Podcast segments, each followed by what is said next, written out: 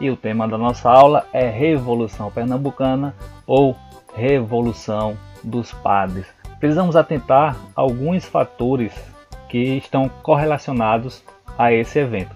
As questões internacionais são elas, principalmente a independência dos Estados Unidos em 1776, a Revolução Francesa em 1789 e a independência das colônias espanholas, tendo em vista que um lado parte da América Latina pertencente a Portugal, outra parte pertencente à Espanha. E essas colônias passam é, a ser independentes e tornarem-se repúblicas. Né? E isso é, é, influencia na, no pensamento, nas ideias que estão conduzindo a colônia brasileira.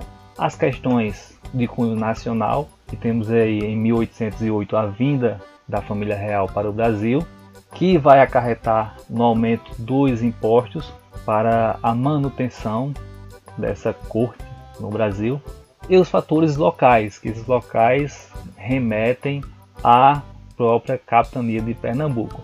Pernambuco tinha uma, uma, uma economia forte, nesse tempo aí calcada principalmente no algodão e na cana-de-açúcar. Porém, um fator que vai influenciar nessa revolução é a seca, que ocorre em 1816, e no campo das ideias estará a influência do seminário de Olinda e a maçonaria aí que estão absorvendo esses ideais, né? Esses ideais principalmente iluministas aí que vão é, ocasionar a independência dos Estados Unidos e a Revolução Francesa e a independência das colônias espanholas. Então esses temas eles estão é, fervilhados no seminário de Olinda e na maçonaria em Pernambuco. E a revolução em si, como que ela ocorre? No dia 6 de março de 1817, o capitão de artilharia José de Barros, Barros Lima, conhecido como Leão Coroado, matou o brigadeiro Manuel Joaquim Barbosa de Castro ao receber deste voz de prisão, por ordem do governador, por ser considerado um dos promotores da agitação na província de Pernambuco. Já existia, portanto, né, esses rumores e esses, esses rumores vão chegar até o governador e ele vai determinar então a prisão desses que estão sendo acusados de planejarem, de conspirarem um motim contra o governo.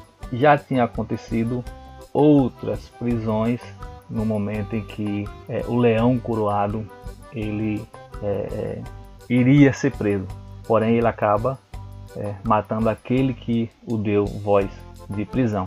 E então a sua reação ela leva a eclodir a revolta que estava planejada para acontecer em outro dia. Porém, a sua atitude ela precipita e inicia esse movimento que se torna conhecido como Revolução Pernambucana.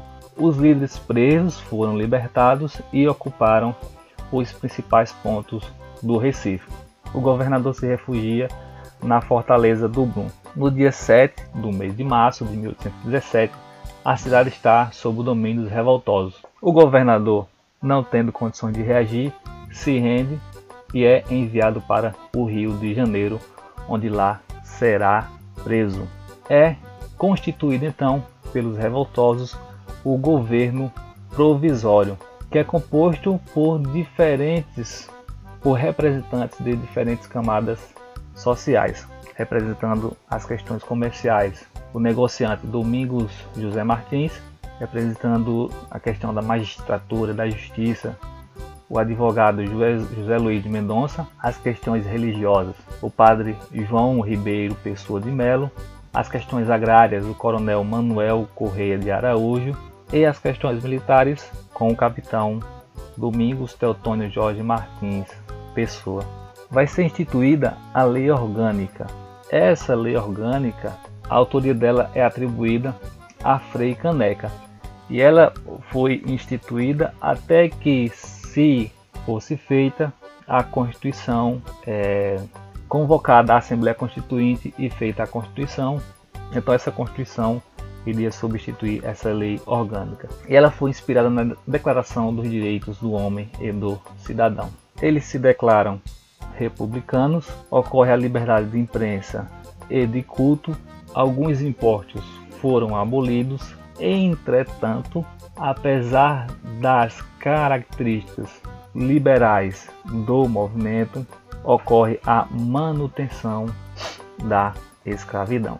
Temos, portanto, aí algumas medidas já tomadas por este governo provisório instituído no dia é, que os revoltosos é, tomam o poder e passam a expandir a revolta. Paraíba e Rio Grande do Norte irão aderir ao movimento e cada uma monta uma junta. Haverá uma junta governativa na Paraíba e outra no Rio Grande do Norte. Na Bahia, o Padre Roma é executado. O Padre Roma foi o emissário enviado né, para convocar os baianos a aderirem a essa revolta. Porém, esse emissário é preso pelo governador e executado. No Ceará, a família Alencar tenta fazer um levante, mas não obtém êxito, portanto, o Ceará não irá aderir. E a comarca de Alagoas também não apoiará esse movimento. Cruz Cabugá é enviado aos Estados Unidos como embaixador para tentar uma ajuda externa, um apoio a esse movimento republicano. Estima-se que 50 padres e 5 frades participaram do movimento. Daí ser decorrente outro nome a esta revolução, como a Revolução dos Padres.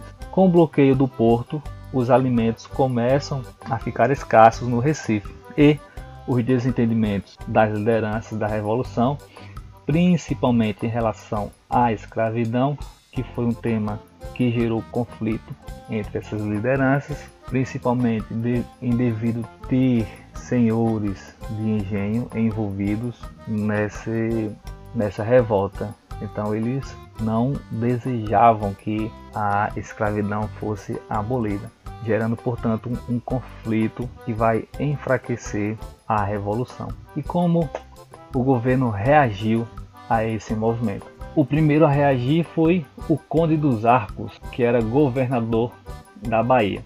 Ele prendeu e executou o padre José Ribeiro Inácio de Abreu e Lima